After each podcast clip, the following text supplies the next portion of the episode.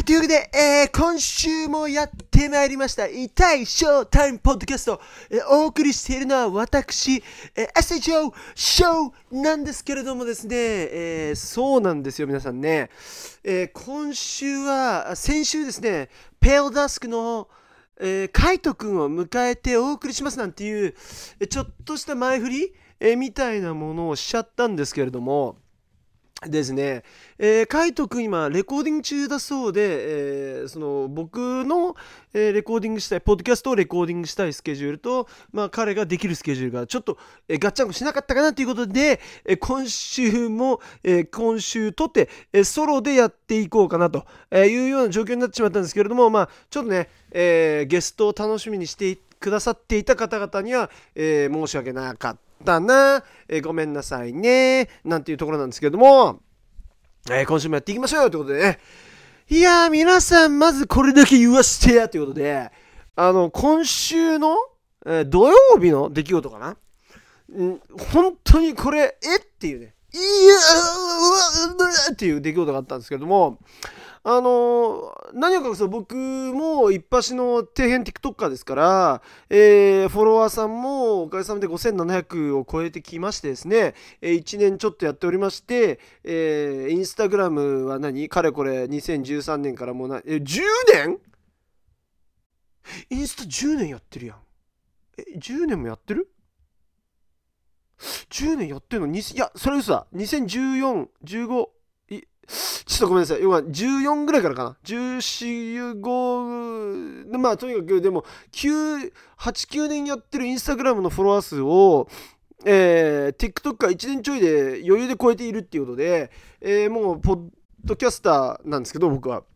インスタグラマーの夢は諦め、えー、TikToker ワンチャン底辺 TikToker から中堅 TikToker、え、ぐらいまで行きたいなみたいな、え、そんな野望を抱えつつ、まあ、今年中には1万行きたいなみたいな座組でやってるんですけれども、というわけで、え毎週土曜日にはですね、えスープあの僕の TikTok アカウントっていうのは、タイラーズ・クリエイターのコスプレから始まりまして、皆さんからのヘイトを受けまして、皆さんからの、えー、多大なるバッシング、えヘイト、えスピーチをね、え食らいつつ、それにへこたれず頑張った結果、まあまあそれなりに伸びて、みたいな。である時からあもうタラズクリエイターの要はコスプレをする服がもうなくなったわけですよねでそこら辺から、えー、スープリームの情報発信特化のチャンネルにちょっとアカウントに変わりつつあってでそれをバンバンバンバン流してたところをだんだんだんだん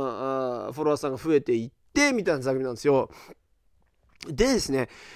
えー、まあ5000 700を超えたんですけれども毎週土曜日にそのスープリームというのは毎週土曜日に新しいアイテムがリリースされますがシーズン中はですよ。シーズン中はの話です。なので、えー、毎週大体そのライブ購入配信っていうんですか？オンラインストアで、えー、ライブで生中継で買えるかどうか、まあ、僕も生中継大好きですからそれもコロコロさんね、の生中継にはまってからというものを、えー、生配信なんかも僕は結構興味があるんでね、えー、たまにやったりしてるんですよ。っていうのをやりつつだ土曜日の11時っていうのは大体配信の時間っていうかでどうしてもどうしても本当に欲しいものがある時っていうのは僕店舗に出向いたりしてその時はあの店舗生配信みたいなことも、まあ、ちょっとこうぶっ込んでやってみたりとか、えー、もしてるんですよね。ただ最近、え、クラブ等で割と声をかけられるようになってきたというか大本参道とかでもあのでも、ね、これ面白い話で、えー、スープリームの情報発信の方では大変好評いただいてるんですよね、えー、あんまりヘイトの方もいらっしゃらないんですよ。なんですが大抵僕話しかけられる時にあのタイラーズ・クリエイターのコスプレしてる方ですよねって話しかけられるんですよ。で僕そういう風に話しかけてくる人僕全部ヘイターだと実は思ってるんですよ。あでなんか見てますとか言うんですけどいや本当にみたいな。俺だって悪口しか言われてないじゃんみたいな。あのコンテンツでみたいな。なんですけどあの決してあのスープリームのえー、情報配信の方ですよねって絶対言われないんですよね。えー、タイラーズ・クリエイターのコスプレの方ですよねって言われるんですけど、で、土曜日に、今週の、先週の土日はですね、金、金ぐらいからかな？金ぐらいからか。えー、まあ、ファルコンさんと息子、タイラーがですね、えー、ファルポン、ファルコンさんの、えー、実家の方というか、まあ、そっちの方に帰ってたんで、まあ、僕一人だったんですよ。でなんでそう一人の時って大体、まあ、コロコロさんの配信がないことも多くてそうするとなんか無駄に夜更かしなんかしてみたいな。で寝つきが結構悪いんで、まあ、爆音で、えー、コロコロさんの過去配信およびなんか僕は割とポッドキャスターじゃないですか。でポッドキャスト聞きながら寝るのが好きなんですよ。なのでボビー最近ハマってるのがボビー・リー、えー、ボビー・リーっていうえー、韓国系アメリカ人なのかな？のポッドキャストコメディアン兼ポッドキャスターポッドキャストでめちゃめちゃ金稼いでる人なんですけどのえポッドキャストとかあとニオ・ブライネン、えー、私の、えー、親愛なる友人である、えー、大物コメディアンですね。ニオ・ブライネンのポッドキャストとかを垂れ流しにしながら寝るっていうのはこれまあ日課も音楽聴くよりパッドキャスト聞く方がなんか寝れるんですよね。えー、ということでそういうのやってるんですけどなんか土曜日は胸騒ぎで起きたんですよね朝の8時に。8時ぐらいに起きたんですよ。でそしたらですねで9時ぐらいに気づいたんですけど E メールこうやって見てましたまあまあ僕なんていうものも、まあ、E メール仕事の E メールもバンバン来ますからそれチェックするんです。朝起きたら、まあ、とりあえずチェックするんですけどそしたらあのプロジェムパールジャムのえー、メーリングリストから連絡が入ってて、えとうとうレコードストアでの限定レコードがリリースされますよと、ギブウェイというレコードがリリースされますよと。え？待てよと。え？やべ、レコードストアデーって今日みたいな。あ先週の土曜ですよ。ええー、と思って。っていうのも、レコードストアデーの今回のアンバサダーが The 1975なんですよ。The, 19, The 1975なんですよ。なので、えー、1975が Record Store Day のリリ限定リリースやるっていうのは僕もこれ前から知ってたんで、やべえ今日じゃんみたいな。で、気づいたの9時なんですよ。で、見たら、その、HMB とかは、デスクユニオンは知らないですけど HMB はなんかこう、えー、整理番号を配ると朝で吉祥寺の HMB は僕は割と穴場だなと思っててで見たら9時半から、えー、整理券配布みたいなことだったんでコピスの中にあるんですけどあ吉祥寺行こうと思って大急ぎで準備してで結局吉祥寺のコピスに着いたのが9時45分過ぎとかで。でその整理券配ってってる気配がないんですよね。えどこで整理券配ってんの？みたいな感じで探したんですけどなくて分かんなくてで HMB のそのホームページ見てもそのどこで配るっていうの言ってくれてないんですよね。不親切だなとか思って結局開店コピスっていう商業施設が開店するのが10時なんでもうしょうがないからその10時に、え、コピスに入るじゃないですか。で H&B まで走るともうすでに H&B の中にはお客さんがいらっしゃってでもその要は多分整理券配布されてたんでしょうね。で、えー、僕とか野良野良の人たちっていうのはその外でちょっと待たされてまあ言うてもでも10時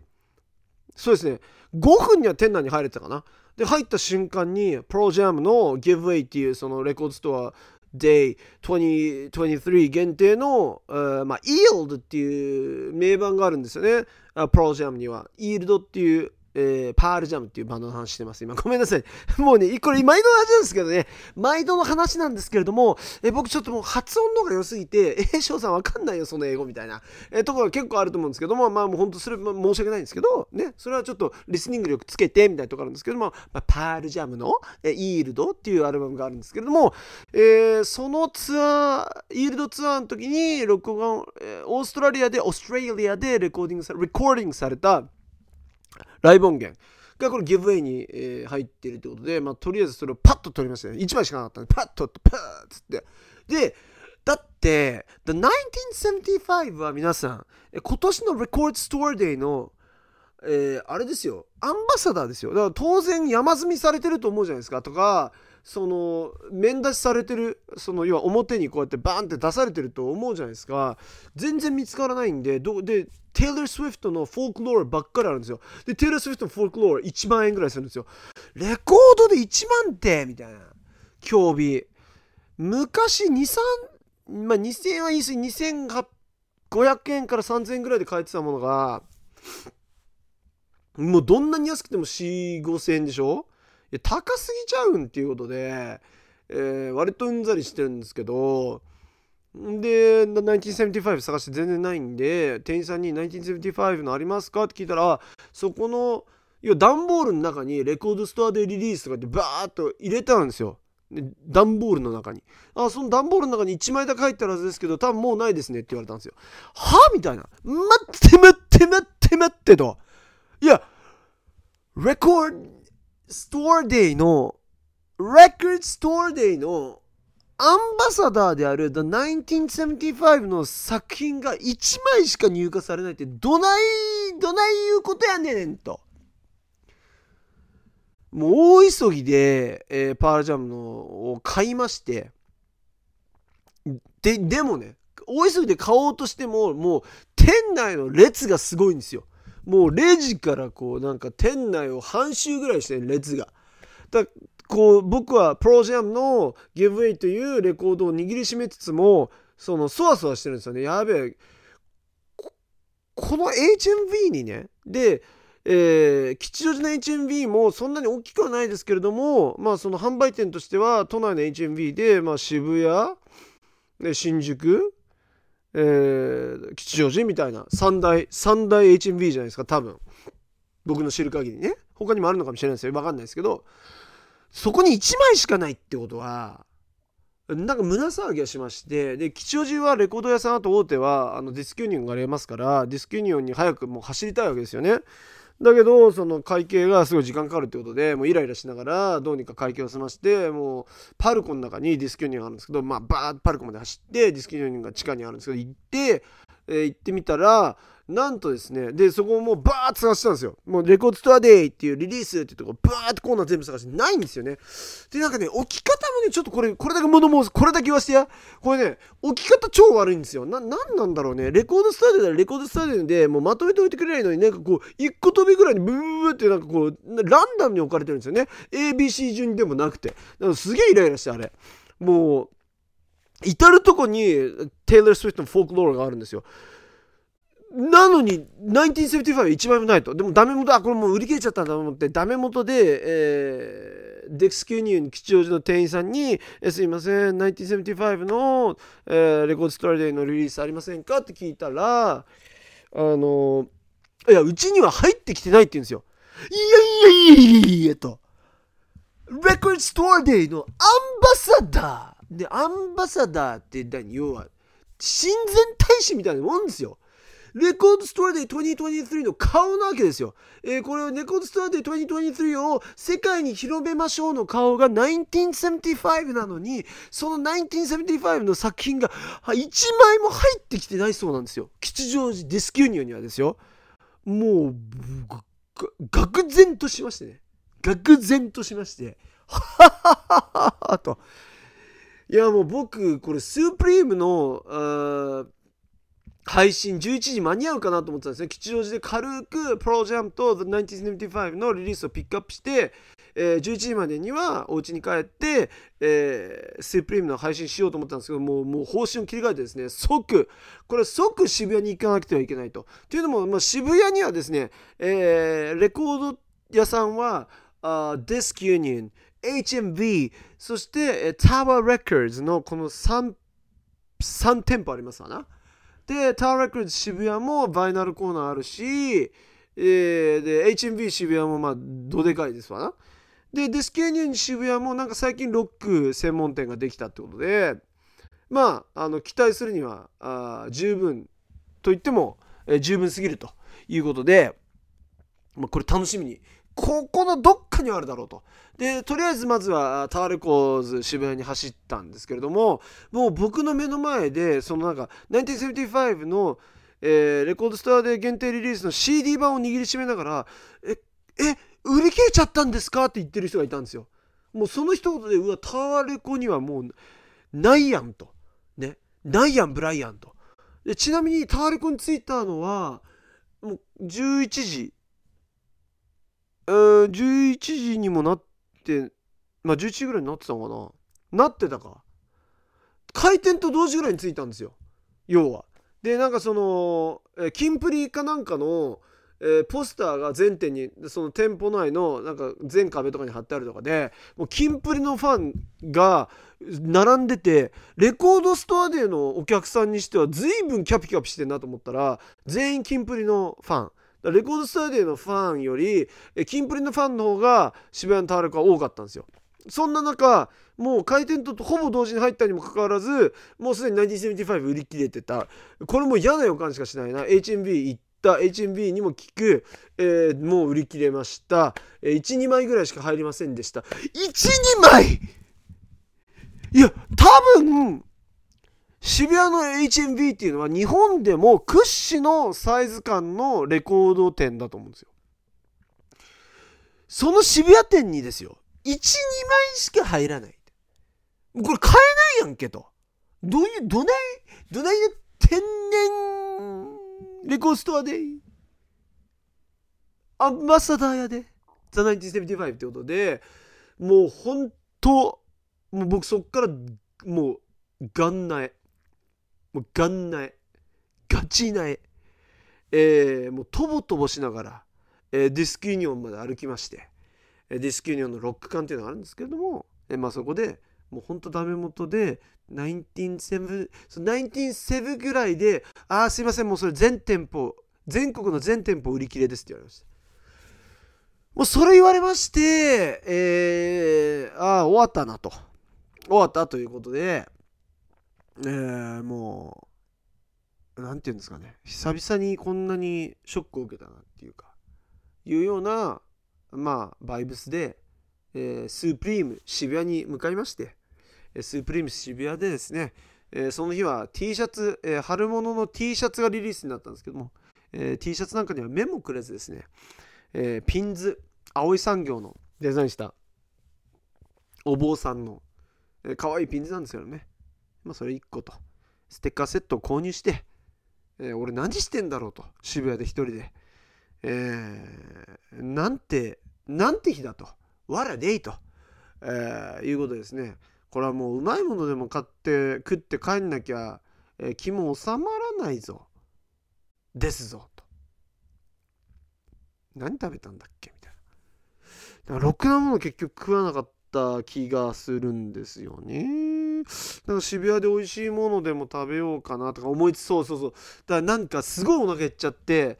要は起きてからずっとレコード探し回ってでその後、えー、ピンズとステッカーセット買ったんですけれどもなんかものすごいこうもう分かります？実りのないこのどうしようもない絶望感にこっちは駆られてるんですよ。お腹めっちゃ減ってて。でそう思い出した。で結局スープリーム渋谷近くの花丸うどんよ。花丸うどん行ったね。おばあちゃん2人が目の前にいまして、私かけうどんっつって、私もかけうどんっつって。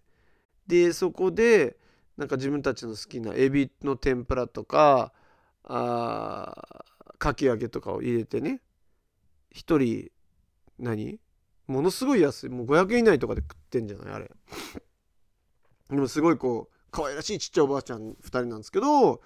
仲良さそうになんかまあこれがね土曜日の楽しみじゃないですけど友達同士で、えー、花丸うどんで、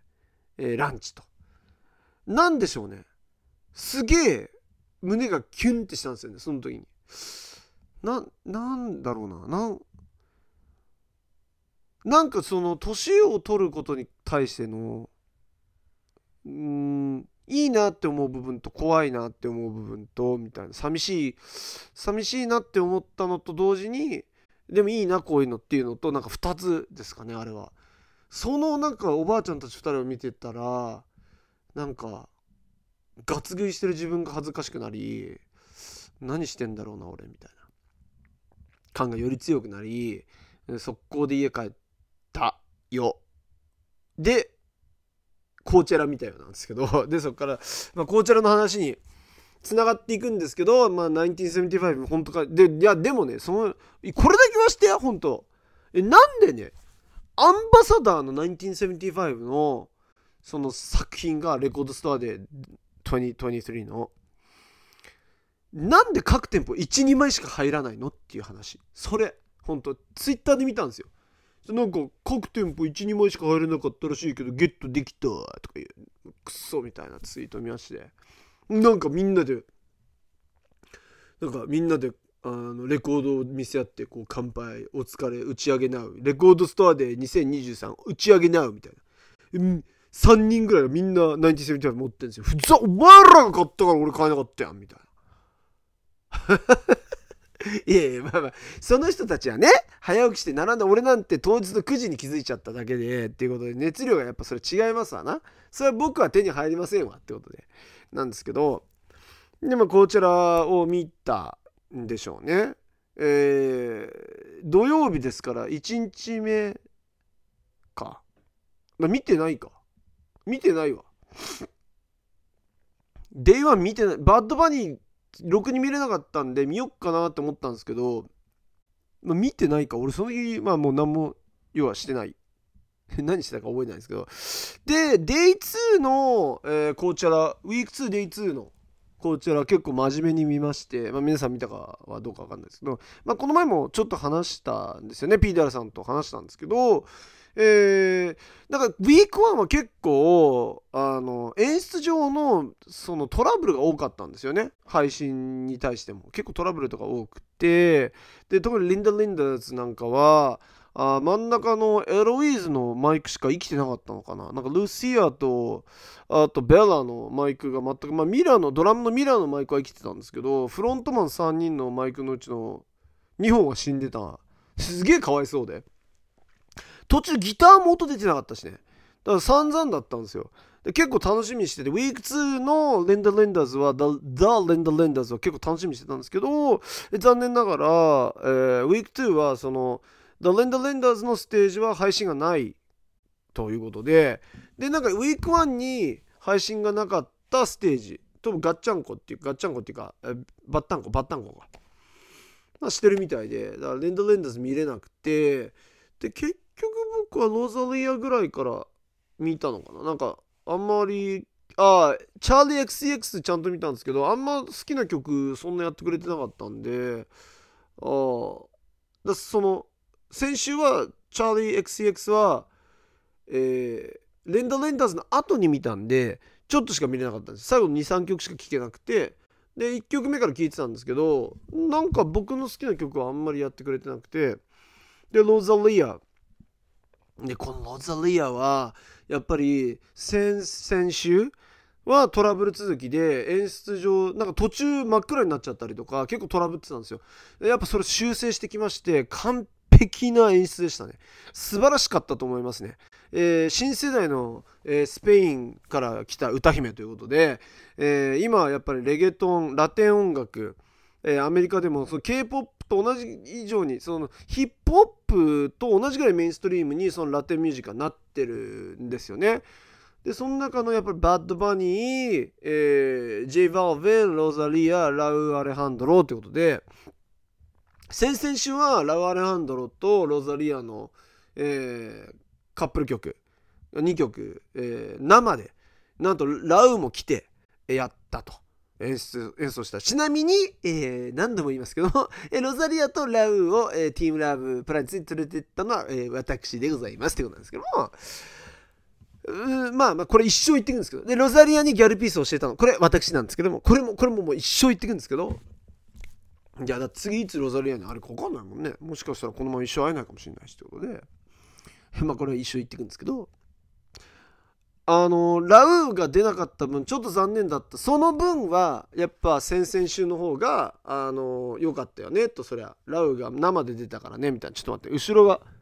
後ろからチェブラシカが俺を襲ってきてるけど。ふざけんこれねきついです。あーっとえ光と、えー、村上隆コラボが落ちてくるっていうことなんですけど。まあねそうやって、えー、カップル曲が生で聴けなかったっていうのは、えー、残念でしたけど、まあ、結局ラウーの曲をあの声をね流してそのままやってましたけどカメラワークに関してはねまあ完璧でしたね。で素晴らしいパフォーマンスだったですね。圧巻圧巻って感じで。えー、なんでしょうね。なんかあそこまでカメラワークに凝った演出をされてるとなんか現場で見るよりテレビに見た方がそのいい死んじゃねえみたいな。なんだろうね。やっぱね年取ったなってそういう時に思いますよね。なんか現場主義だったじゃんみたいな。いやフェスなんて絶対現場で見たいしみたいな。あのアリーナ席で見たい。アリーナスタンドで見たいっていうのは何ていうの？スタンディングとかで見たいと、えー、要はこうスタジアムで言うと2階3階の席から、えー、見るのではなくみたいな。スタンド席っていうのかな？アリーナ席で見たいっていう、えー、あの日がいつの間にか消えていて、えー、音楽もなんか座りながらちょっと遠くても聴けるんでいいやみたいな、えー、そんなマインドが、え今回のコーチャラの生配信を見ててすごいやっぱその生配信に対して割と演出をかけてるなっていうような気が見てるとね。だってカメラ目線とかくれまくってたし。YouTube で見るの案外正解じゃねみたいな。コーチャラなんてね現地にいたらもうどあれどう大変だろうなみたいな。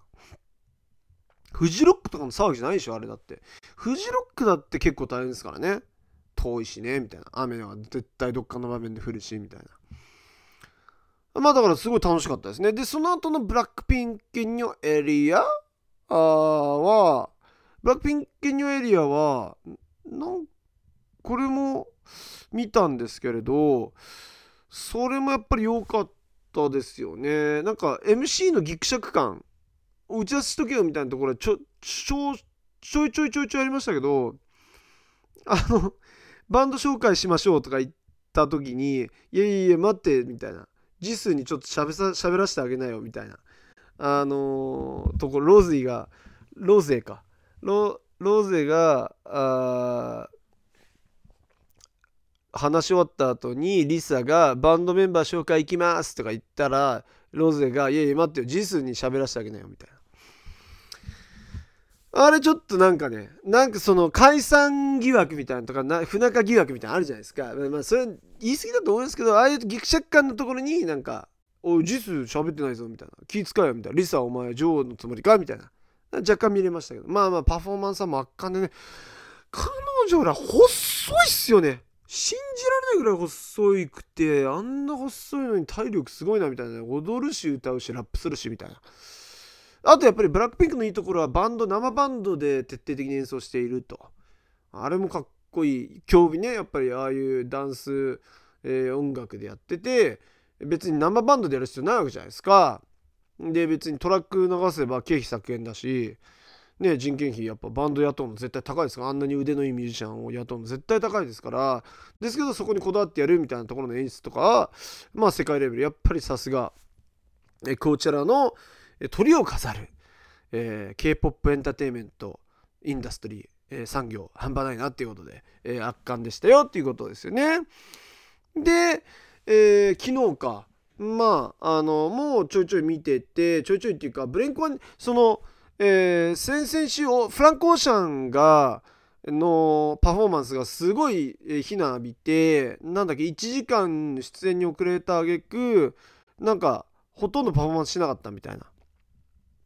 で、えー、本人曰く1時間遅れた理由はそのコーチェラの、えー、会場の下見をしてる時に骨折したんですってね。なんか捻挫兼骨折みたいなこと書いてあったんですけど捻挫兼骨折をしてででも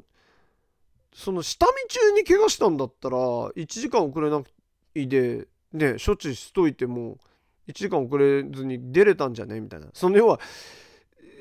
出演直前に怪我してたら分かりますよその言い訳は。1時間遅れますすいません。出演直前に足を折っちゃってみたいな。よく出たなみたいな感じですけどなんか別に出演直前でもなかったらしいしっていうことででまあ怪我したってことでえー、おとといの昨日か。昨日の鳥はえっともうフランコーシャンは出演中止。でえー、ブリンク92ってあれなんかサプライズゲストだったんですってね。あの先々週は。そのサプライズゲスト、サプライズゲストだったブリンク92が、なんと、なんと、こちら最終日の鳥、一応鳥。で、そのとがシークレットゲスト。結局スクリレックスと、あとその友達みたいな。スクリレックスの他の人たちも多分有名だと思うんですけど、僕スクリレックスか知らないんで。そんな感じなんですけど、だから Blink-182 また見れる。しかもその鳥で見れるってことはまあ演奏時間もちょっと長いのかなわかんないですけどでまあそれ見ててあの The 1975のライブの、えー、物販とか並びながら見てて巻き戻しつつ見ててまあ良かったですね。なんかブンクワイティってやっぱりその演奏は別に決して上手じゃないしあのトムはいつまでたってもギター上手になんないしみたいな。あトラビス・バーカーがいなければどうしようもないバンドなんですけれどでもなんかそれなりにやっぱりなんかねやっぱあそこまで、えー、年齢的に成熟して、えー、長い期間バンドをやってるといくら下手くそい3ピースでもなんかああいいなみたいないいなみたいな感じ出てましたね。やっぱ「What's My Age Again」とか素晴らしかったですよね「Damn It」とかも良かったですよね。うん。まあ本当にトラビスが飛行機に乗れるようになったんだとしたらやっぱこのタイミングでやっぱ日本には来てほしいですよね。トムがいる状態で、えー、トムの気が変わらないうちに、えー、来てほしいなっていう、えー、気はしますよね。っていうぐらいまあいいライブだったなみたいな。To the Stars っていうあれ T シャツ何なんですかね？あれはトムのブランドかなんかなんですか？まあトムはなんかこうあれでしょ？えー、宇宙のそのコンスピ陰謀論とか UFO を本当に信じてるとか言ってますもんね。でまあすごく良かったな。でからのですよ。まあちょっとその話したんで1975のライブも行ってきたんですよ。ね行きましたよ。えー、去年のサマソニぶり、まあ、去年のサマソニで、えー、日本ツアーしますよっていうのが発表になりましてで、えー、先行販売から4時販売までずっとと抽選したんですけど抽選応募したんですけど全部外れて、えでもダメだと思ったら、え東京公演が追加発表されましてでその東京公演に行ってきたんですよね。で東京公演のそのグッズ見たらこの「なんかこのよく流行ってるじゃないですかライブのイベント T っていうかその日しか、えー、発売されない。その日の会場名と日にちがプリントされてだからこれってすごい賭けですよね。その日しか売れないじゃないですか。何枚するかとかめっちゃ賭けですよね。でもその T シャツが欲しいがために売り切れちゃうんじゃないかと思って。だからってことはそんなすらないんですよ。こういう当日限定 T っていうのは。言うて知れてるじゃないですか。あの売れる枚数なんかも。だからさほどすらないであろうという予想のもと、えー、早めに、えー、会場に向かったんですけれどもその日、あの仕事がありまして、まあ、その仕事の話も後でするんですけど、えー、仕事が終わって速攻でガーデンシアター初めて行ったんですけどね有明のに向かいまして。でまあ、30分ぐらい並んだのかな。いやもうちょっと少なかった。まあでも本当ブレンコン IT っていうのライブのおかげで全然長く感じなかったですけども。イベント T 全然あるっていうね。ただあのクルーネックスウェットがすごい人気であれママッティがマリーがマッティが来たんですよねあのボロボロのクルーネック。インスタ消しちゃったけどねマッティね。でもインスタで、えー、新しい俺のクルーネックだぜみたいな。トレーナーだぜ日本語で言うところの。でアップしたところ多分大人気になってちょっとボロボロ加工してあって、えー、それ僕はあオンラインで買ったんですよもう。あの The1975 のオンラインショップから直接買ってたんで、まあ、別にそんな興味だからねそのオンラインショップで買えるものってツアーで買って楽しいみたいな。ツアーでしか手に入んないものじゃないのみたいな感じで。そしたらなんかやっぱりそのボロボロクルーネックはあのポップアップ限定らしくて日本では。ポップアップは原宿でやってるらしくてもうあの死ぬほど並んでましたね。今日たまたま列見たんですけど。しかもそっちでもボロボロクルーネック完売ってことで。でなんと、えー、ライブ会場ではボロボロでないクルーネックが売ってましてどういうことみたいな。ボロボロでないクルーネック意味なと思って。まあでも言ったらねそれを買って自分で切り刻めばボロボロクルーネックだからね。まあな何とも言えないよね。うん、じゃあそれ買えばいいじゃんみたいなこと。だからそれが速攻なくなってましたけど僕のそのこのイベント T え東京の唯一の東京公演ねあのこれだけだったんで有明の。であとはほら、えー、横浜でしょ？あれ、うん、あれ横浜のさ東京公演って読むのやめてほしいよね。あ横浜公演だからみたいな。神奈川公演だからみたいな感じですけど。でもそのまあ前も話したかどうかちょっと覚えてないですけど、えー、あのサマソニックでライブ見てえー去年のサマソニックの The 1975のライブっていうのはコロナ禍、えー明けて初ライブだったんですよね。コロナでシャットダウンして、えーライブ、えー活動を一切、えー停止した後の最初のライブが、えーサマソニックだったとの千葉だったということで、えーベストヒットで臨むぞっつって確かにヒット曲ばっかやったはやったですよ。でのその僕が大好きな Sincerity is Scary っていうまあっていうかみんな好きじゃん。Sincerity is Scary なんて。嫌いな人いないでしょ？The 1975のファンだっつってていやでも Sincerity is Scary は別にそんなっていう人絶対いないと思うんですよ。ですよね。いないですよね。それそれは共有できてますよね。この認識は。ですよね。共通ですよね。だと思うんですけどそれやんなかったんですよね。あー去年のサウンドもうびっくりして嘘でしょみたいな。ベストヒットだぜ today つっといて sincerity やんないことはあるの？であのーセットリスト FM っていうのありますわな。あネット上に。あれはやっぱりライブ前になると僕は結構見るんですよ。今年で言うとまああフィービー・ブリッジャーズとかあとリル・ウジヴァートとかライブ行く前にちょっと見てあ何やんのかなってこう、えーチェックするわけですよ。で大体あこういう感じなのかってで、まあ、予習で一応聞いたりするじゃないですか。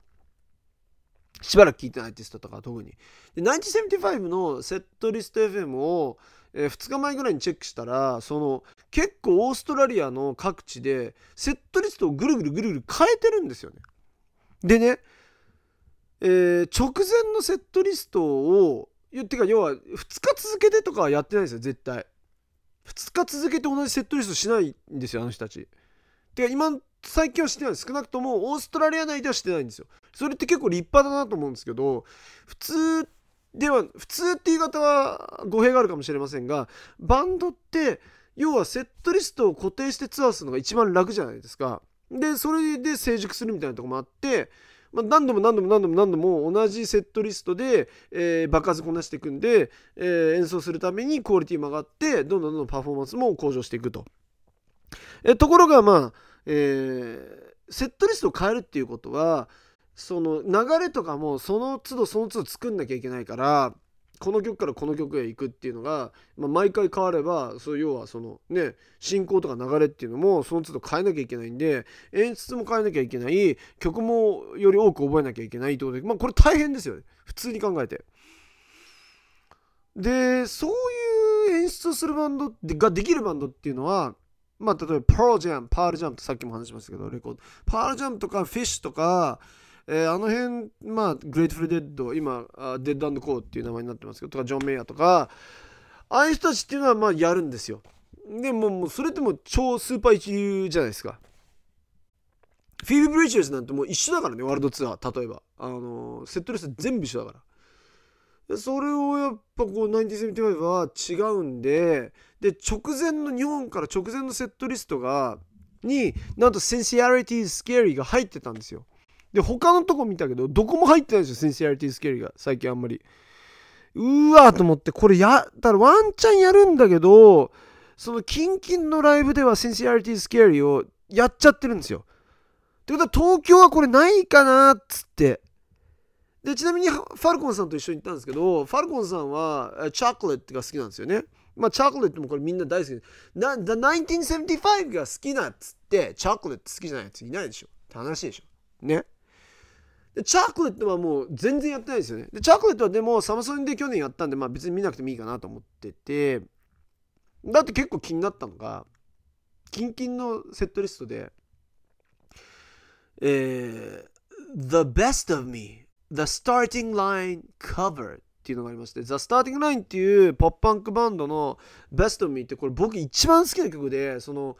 自分がポップパンクとかエモと呼ばれるジャンルのバンドオルタナティブ・メディスンがそういうジャンルに傾倒していったきっかけもやっぱり The Best of Me なんですよね。嘘でしょみたいな。マット・ヒーリーが、え1975の、えー The Best of Me をステージ上で歌ったのみたいな。信じられまへんがなじゃないですか。いやでもこれもやってくんないだなだろうなと思ったんですよね。で、えー、ライブ始まりまして。でもうもうのっけから最高っすよね。ただなんか at their finest at their best か。at their best っていう、まあ、要はあの絶頂期っていうツアータイトルだったはずなんですけどなんか日本のツアータイトルはちょっと変わっててなんかねまた別の、えー、アクロニムになってたんですけど at their best ではなかったんですよ。あれなんかタイトル変えてんなみたいな、えー、なんですけどももうまあ素晴らしくてですね。演奏のクオリティもまあものすごいと。で、えー、ステージのそのセットステージセットえー、海外とことヨーロッパとかですごく凝っててそのお家の部屋みたいなリビングルームみたいなセットになっててあすごいかっこいいおしゃれなんですよね。でそういうそこまでの手の込んだ、えー、舞台演出っていうのはなかったんですけどまあにしてもまあ近しいものはありましてえー、曲としてもですねなんと「Sincerity is Scary」をやってくれたわけですよね。もうなんだろうね。ちょっと泣きそうになりましたよね。やっぱ。もう期待しなかったんですよ。直前でやっちゃってたから。ああもうセンシラリティはないだろうなと思ってたのがあったからあの、もう嬉しくてもう歓喜翔、えー、さん歓喜、えー、そして、えー、と同時に、えー、他の他公演ざまきっとセンシラリティスケアリーないでっていう、えー、ワール翔さんも現れてみたいな、えー、とこでおなんか落ちてきたなチェブラシカ落ちてきたんですけどなんかもう本当に生きててよかったと久々に思った瞬間です。センシアリティスケアリー聞けて。うん初めて生で聞いたのかな？気がするんですよね多分3回目なんですけど僕1975見るの多分4回目 ?3 回目 ?4 回目だ4回目だ初来日行ってサマソに初めて出た時行って去年見て今回だから4回見てるんですけどその多分5回来てるんですよ今まで。でその真ん中のとこで見に行ってない時にセンシアリティ1回日本でやってるんですよねあれ確か。でそれぶりに見れそその時は僕は見てないわけですからセンシアリティをやってるとこ見てないんで今回やっと生で見れてもう本当に感無量ですねしかもファルコンさんの好きなチャーコレットもやってくれましてなんとですよえ僕そのえー、一番好きな曲が Sincerity is Scary で、その次に好きな曲が、uh, I Always Wanna Die Sometimes っていう曲なんですよね。えー、ツイッターでこの前ツイートして And I always wanna die sometimes これは要は俺はいつでも死にたいと思ってる時々ねみたいなまあ皮肉。これもうツイートしちゃうともう極限のカマチョでしょ。あ俺は死にたいと思ってるんだ。たまに。みたいな。これはあの1975知らない人は翔さん大丈夫？みたいな。え死ぬんちゃうん？みたいな。あれ僕、えっ、ー、と前日にツイートしたんですよ。あの、The 1975のライブの前日、つまり一昨日に And I always wanna die, comma, sometimes ってツイートしたら、ツイートしたとツイートし、ツイートのボタンを押したら、本当にいいんですか？みたいな。これツイートして本当にいいんですか？みたいなのが出て、あなた、あの心の病を抱えてるならここに連絡してくださいみたいな、えっ、ー、と、なんだろう。心理カウンセリングセンターの電話番号が急に出てきてうツイッターって何？なんかそういうちょっと心に病抱えてます系とかそういうは、えー、ちょっとこうその自分を自虐しちゃうようなあツイートするとそういうの出てくるのすげえなと思って。びっくりした。まあまああの先週 PDR さんと話した時のその松戸市の女子高生の話とかもまああるある最近あるからっていうのもあるのかもしれないですけど やべえみたいな俺完全に病んでる系男子だと思われてるじゃん闇落ち系男子だと思われてるじゃんと思ったんですけどまあそしたらやたらハートがつくから「翔さん何死にたいの?」みたいな「ちゃちゃちゃちゃちゃ」とこれ1975のあの曲名だぞって感じですね歌詞だぞって感じででその曲が僕は大好きなんですよ2番目に好きで本当に素晴らしいあの最後のね展開がねえー、美しいんですよね。まあ、もし知らない方いたら、ぜひとも聞いていただきたいんですけど、で、それもやってくれたんです。なんと、その曲の直前、僕の大好きな、えー、I, want, I always wanna die sometimes の直前に、マリーが Tell me what you thought of when you were gone and so alone あの The Starting Line の Best of Me をなんと東京でもやるっていうね。いやだからもう昨日の The 1975のツアー初日は完璧よ。本当に。どこをどう切り取っても完璧。セットリスト神。えカバー神。ただちょっと残念だったのが「セックスっていう曲があってセックス始めてバーって始めた時にいきなり途中で演奏やめてなんかいやいやここ日本だからみたいな。俺はこう敬意を表そうと思うみたいな、まあ、リスペクトをあの込めた意味でもちょっとそこの前のやつらあのそ自分らでどうにかしろそのなんか揉め事解決しろみたいな。感じで演奏やめたでねなんかマティずっと最善をずっと気にしてたんですよ実は。結構ライブの最初の方から最善気にしてて最善の人に向かってこうやってこうやったりしてたんですこれっていうのはやめろそれやめろってことなんですよ要は。それかお前を殺すぞどっちかなんですよ。お前を殺すぞっていうのはあまりにも、えー、不謹慎なんでこれはもうやめろそれやめろカレーラウトって意味なんですけどこれカレーラウトっていうのは要はそれやめなさいって。で考えられるのってその例えば写真を撮ったりビデオを撮ったりしてやめろっていうパターンなんですけどあの1975のライブは別にあの撮影可なんです。撮影をやめろって言ってるわけは絶対ないじゃないですか。で客に向かってこうやった後にステージ袖に向かってこうやったんですよ。こうやるってことはセキュリティとかを呼んでるんですよ。要はちょっと来い来いと。セキュリティ来い来いってやってるわけですよね。いや俺もそれそういのとか俺結構気になっちゃうんですよね。だから演奏に集中できなくなっちゃうんですよそういうの見ると。大丈夫？え大丈夫かなっていう。要はそそのマッティが集中できてないじゃないですか演奏に、えマッティが集中できないってことはパフォーマンスも下がるんで要は、えそのライブ全体のパフォーマンスのクオリティも下がるんですごいこう胸がざわついちゃうんですよねそういうのを見ると。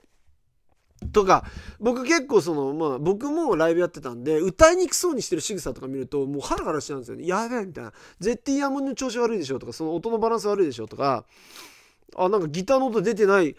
あおいギター音出てないぞみたいな仕草とかも昨日あったんですけどそういうのも僕気になっちゃうんですよね結構。あ昨日っていうのはすいません、えー、今現在撮ってるのはこれ火曜日なんですよ。4月、えー、25日の火曜日なんですけれども、えー、ライブを見たのは4月24日の月曜日で配信されるのは4月26日の水曜っていう そういう座組です皆さん、えのつもりで聞いてくださいなんですけど。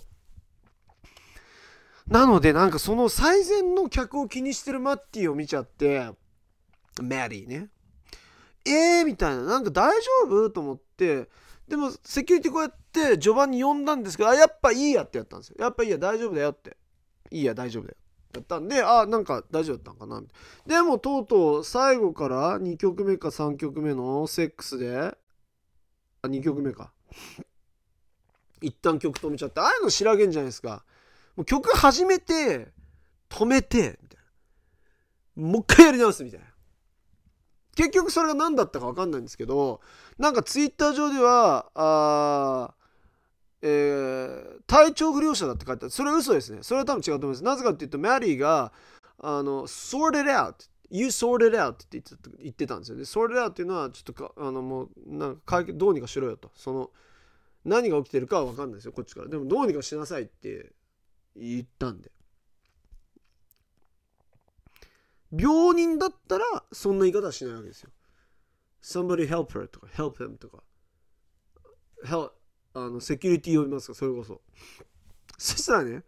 でしかもマーティイライラしてたから声が。そしたら観客の中から男があの片言で「What's happened?」って言ったんですよ。そしたらそれそれにマッティもう爆笑しちゃってえー、What's up な俺が聞きてえよみたいな感じになってそれで会場もドハードヒャーってなってでなんかあ彼女歩いてるから平気だわ。彼女って言ってた。女の子だ。俺はファンの女の子同士がずっとポジション争いで揉めてたんだろうと思ってたんですよ。おそらくポジション争いで揉めてたんだろうなと。マッティに近い方がいいからそりゃ。と僕は察してるんですけど。で結果なんか取っ組み合いとかしてたんじゃないですか。でも歩けるか彼女歩けるか大丈夫だみたいなこと言ってたんでまあなんか分かんないですよ。あのフェンスののから外に出してあっち行けみたいになった時に歩いてたからまあ彼女歩けてるからもういいよ大丈夫だ。あと2曲どうせ2曲で終わるからみたいなことも言ってたんで。まあまあまあまあああいうのは余計だよね。ああいうなんかファンのいざこざとかでその要はその演者に影響を与えるのは俺はすごく嫌だなとは思いましたけどそんな感じで1975のライブは最高だったかなみたいな。いうようなことでしたねまああの今年は今のところフィービー・ブリッジャーズえー、Little Uzi Vert そしてこの1975見えてますけど、まあ、一番勝ってるのは1975ですねひょっとしたらこのまま今年見たパフォーマンスの最高の、えー、ものになるのかもしれないっていうことですね。まあ、あと話したいのはですね、えー、これ僕全くご存じない方なんですけどでもなんかちょっとこう心が痛んだなっていうことで話しておきたい今あのこのリスナーの皆さんっていうのはやっぱ PDR さんのファンですから YouTube とかもお詳しいんだと思うんで、まあ、当然あのご存知だとは思うんですけど関根関根梨沙さんという、まあ、大物 YouTuber さんですよね。その女性 YouTuber の中では相当有名な方ですよね。木下優香さんとかえー、朝日さんとかと同じレベルの結構古参の方ですよね関根梨沙さん昔からいらっしゃるんだと思うんですけど。PDR さんの口からも何度か聞いたことがある名前だとも思うし。なんかそのツイッターのフィードでなぜか関根梨沙さんのツイツイートが来ててなんかお子さんが、えー、結合部型表皮水疱症とえー、いうのにかかってでお子さんが1歳だと。でこの、えー、病気というのはすごくその稀有なあ病気でまだ事例もそんなに少なく、えー、日本に専門の医者もおらずで世界中まあその関根梨沙さんって有名なあポッドキャスポッドキャスターじゃない YouTuber さんですから当然その経済力もかなりえー、高いということで世界中のその機関とかに、え、っと連絡して日本ではあまだ行われてないような治療も全部試したけど一向に効果がなくてこのままだと、えー、私たちのその子供は死んでしまいますって書いてあったんですね。多分そういうふうに死んでしまうっていうふうに書いてあったと思うんですよね。でそれ見でやっぱり心が痛みましてえー、まあ息子が僕は 6, が6ヶ月6ヶ月でもうすぐ7ヶ月になろうとしてるんですけどうんなんやっぱりその生まれたばかりの子供が1年間ずっと、病気を患っていてしかもこのままだともう先がない最重症例って書いてあったかな。で要は私たちのこのツイートとか動画の内容を、いろいろな言語に訳してほしいと。で世界中のどっかの人に引っかかってそこから手がかりがつかめたらっていうなので、いろいろな言語に訳してくださいと。で僕も英語ができますから英語で力になれればなと思ったら英語でやってる人がもういたんでまあじゃあリツイートしようかなっていうことで、えー、まあ、リツイートだけしたんですけど。まあ僕も英語でした方が良かったのかな。ちょっと後でしようかなとかも思ってるんですけど、えテンチムさんなんかも中国語でやってリツイートしたりしてていうのを見てなんかやっぱりああいうお子さんの話になるとやっぱこう最近ねそのだからおかお子さんがえー、子供が若いだ何歳でとかで亡くなっちゃったとか。事故に巻き込まれたとかいうのを見るたんびにですねやっぱりちょっとこう他人今までだったらね悲しいなで済んだうわひどいひどい話だなとかあうわなんて不幸なんだろうとかそれはでもかわいそうだなみたいなで終わりだったんですよねやっぱりどうしても。これはもうなんかその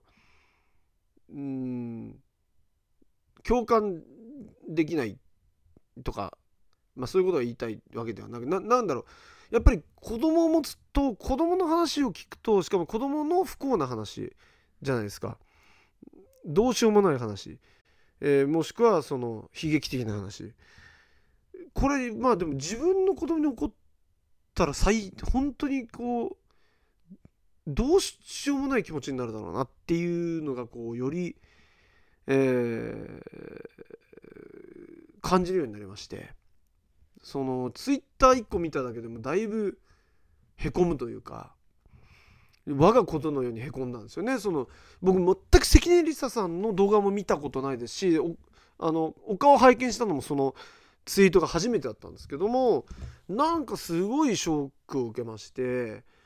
えー、ねまあできることは英語に訳すことぐらいその英語に訳すこともいろんな人がやられてたんでまあじゃあ喋ってでこっからまたみんなが拡散してくれてみたいなのとか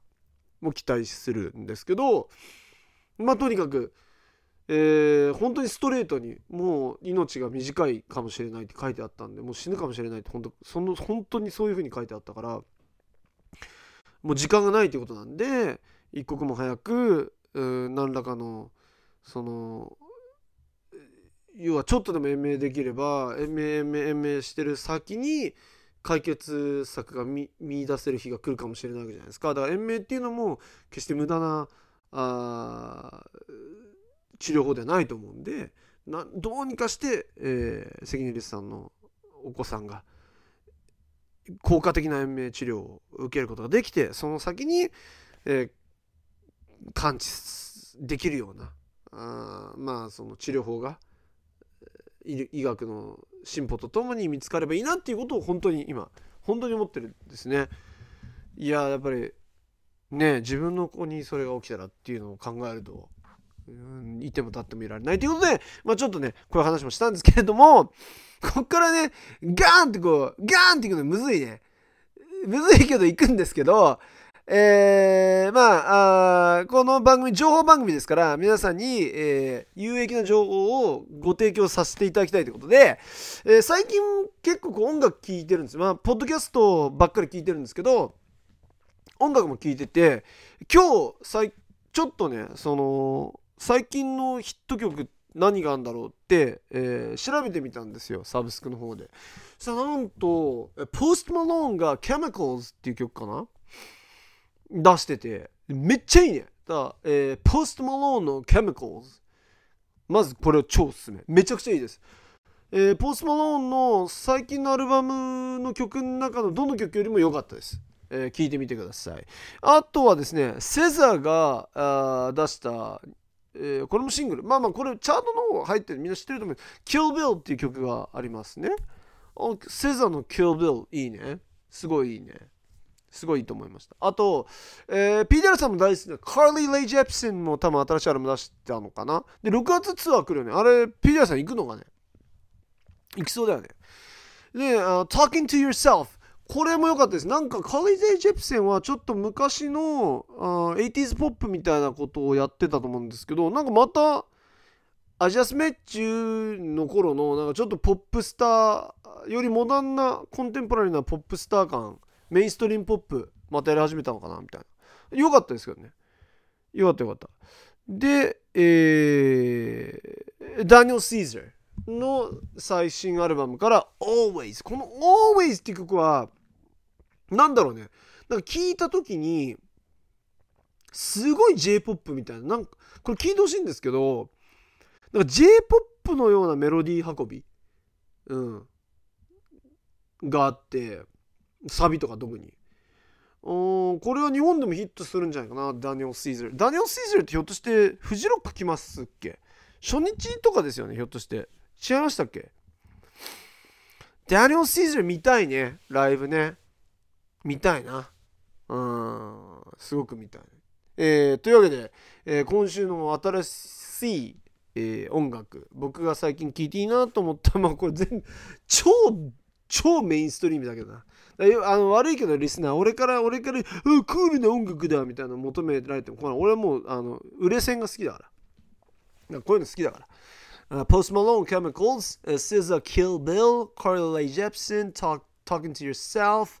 Daniel Caesar Always この辺が、えー、僕の今週のおすすめでした皆さんが最近聴いている音楽なんかも、えー、教えてくれたら嬉しいなと思いますということで、えー、お便りのコーナー行ってみましょうお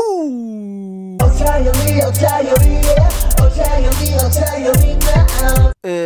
お便り行きましょうか。ゼウスくん、あ、ちょっと待って、バステッドさん。ゼウスくんの話、超面白かったです。わら。え、めっちゃ話上手だし、うまいし、存在感あって最高です。また出てほしいです。お、ゼウス。えー、好評得てるぞ。えー、また出てください。よろしくお願いします。で、ゼウスよかったですよね。えー、これ次、ちょっとルル、ルルカス、ルルカスママ。ルルカスママさんですかね。ゼウス君、アデューって意味分かってて言ってるんだろうけど、本気かどうか分からなくてウケる。わら。いやいや、ゼウスはフランス人だから半分。それは分かってんだろ。本気だろ。えー、あとですね、えー、ムさんからですかね、えー、ショさん、こんにちは。今年、高校1年生になりました。えー、僕は今日、軽音楽部に入り、ベースを担当しました。そこで、ベースはこれをやって、やってた方がいいってことありますか？教えてください。えー、この方は11日前に僕にメッセージを送ってくれてるんですけど今日軽音楽部に入りベースを担当しましたってことは、えー、軽音楽部に入ったその日に初めてベースを触ったっていうことなんですか？ムーさん。そういうことですか？えー、まずはおめでとうございます。高校1年生になって軽音楽部に。いいですね。僕は軽音楽部があった学校に在籍したことがないのですごく羨ましいですね。僕の教えてた学校も軽音楽部がなくて僕はちょっと運動を起こして軽音楽部を作ろうとしたら普通に、えー、生徒部、えー、主任生活科主任にねじ伏せられる。なんでダメなんですか？え前例がないからっつって。クソかよこの学校はって思ったんですけど本当にそういう企業あのあの企業でも学校でも何でもかんでも前例がないからっつってその新人とか新しい若手の発想を、え踏み潰すとこは全部クソです。はっきり言って。なんでそういうとこでは長く働かない方がいいと思います。ちょっと余談になりましたけど羨ましいなと思うわけですね。ベースをやったと。で何をやっといた方がいいか。えベースすかギターやっといた方がいいです。これベースやってる人にいきなりこういうのもおこがましいんですけどあのギター弾ける人はみんなベース弾けますよ。でも逆は逆もしかりじゃないんですよ。逆はひなりなんですよ。えー、なぜかというとあれ要はベースもギターもえっとベースは4弦3弦2弦1弦っていうんですけど、えー、ギターは6弦から1弦なんですよでギターの6534の弦が要はベースの4321の弦に相当するんですよチューニングも全く一緒なんですよ。で、えー、ギターの方が弦が2本多いんですよ。で、それによって和音がより豊かな音になったりとか、音の表現が、えー、豊かになるわけですよね。で、ベースにはそこ、まあももちろん6弦ベースとかいうのもありますけど、要は、あの楽器としての担当が違うんでベースっていうのは低音を支える方ですからでギターっていうのはどちらかというと和音を鳴らしてあとはこうリードで、えー、メロディーを奏でる方なんでね。でじゃあなんでギター弾いた方がいいかっていうと要は今言った通りでギターは4弦をすでに触ってるんです全部。さらにプラス2本までいけるんですよ。で和音の押さえ方も分かってるとでその音の配列も分かってるとということはですよギターを弾ける人っていうのはベースに持ち帰ってもいけるんですよ。弦が2本なくなっただけなんで。だから僕にベース渡しても僕はベース弾けるんですよ。今日ライブだよって言われてベースじゃあ今日はベースやってって言われてもできるんですよ。ただベースやってる人はギターいきなり弾いてって言われると2本増えちゃうわけですからえこの2本ってどう使うのじゃないですか。えー、みたいな。なので あのギター弾いてればベース弾けるぜって、まあ、ただそういう話です。でいやいやいや、翔さんと。そんな話してないよ。自分はベースだけ弾ければいいんだ。え、もしそういうことであるならば、えー、スラップベース、スラップベースを練習したらどうですか？スラップベース。えー、YouTube でスラップベース方法、チョッパーとか、ねチョッパー、スラップベースとかやると、えー、とんでもないえー、動画がたくさん出てくると思います。それを見て勉強してくださいそれの真似してみたとかを自分でさらに TikTok とかに上げるとバズるんじゃね？あとは僕の好きなベーシスト、えー、タル・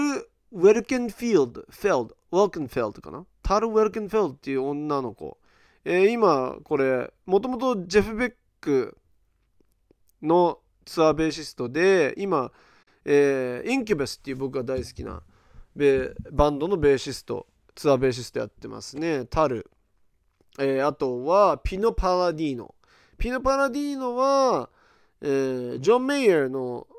ジョン・メイヤートリオで知ったんですけど、なんかめちゃくちゃ有名な古いバンドのザ・フーかなんかの最近のツアーベーシストとかもやってた。奥田民生のベースとかもたまに弾いてますよね。ピノ・パラディーノは。重鎮ですね。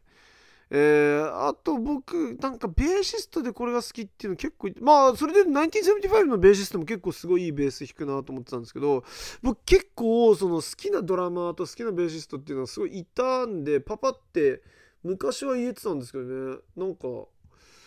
ベーシドラマーは今でもやっぱりスマッシングパンプキンズのジミー・チェンバーチェンバーレンっていうえー、ドラマーがすごい好きなんですけどベーシストは誰が好きなんだったっけな？なんかね結構意外なあでもそれで言うとあのー、すごい一番世の中で好きなベーシストってわけじゃないですけど最近聴いたベーシストですげえこいついいなと思ったのは No Pressure っていうハードコアバンドあの The Stories of Far のパーカーと The Light Years のパトリックが始めた No Pressure っていうまあポップパンクとハードコアの中間みたいなバンドがあるんですけどそこのツアーベーシストやばいっすね。名前知らないですけど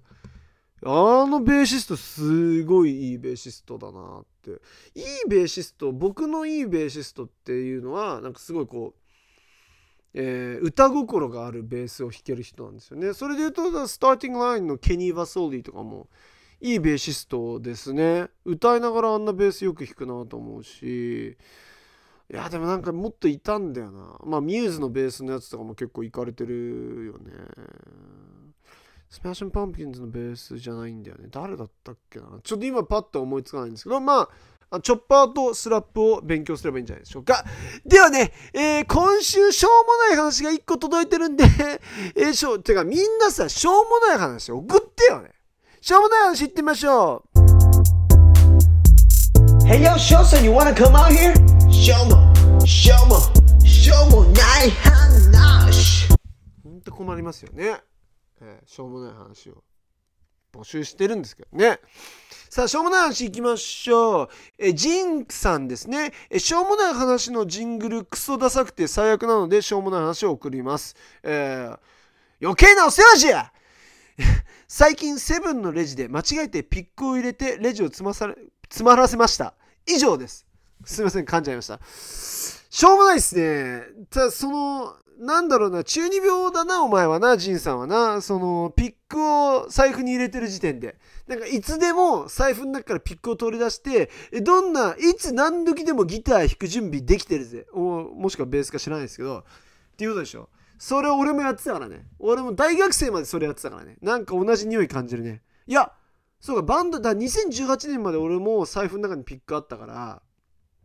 えー、ツアーやってた時までっていうことでなんか近いもの感じるなってことで、えー、ジンさんあ君も中二病だし、えー、将来は痛いおじさんになる確率、えー、250%です。ということで、えー、皆さん、えー、今週も長らくありがとうございました。痛いショータイムポッドキャストでは皆さんからのしょうもない話、えー、そして、えー、お便り、相談、リクエスト、などなど募集してますので、Spotify の、えー、回答欄、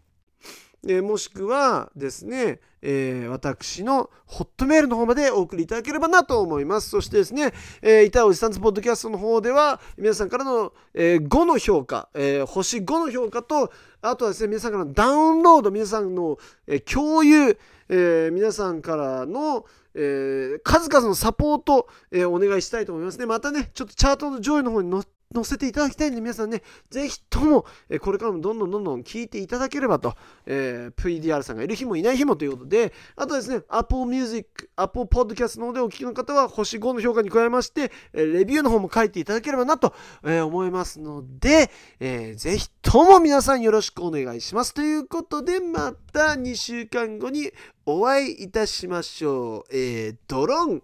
ドロン。アランドロン。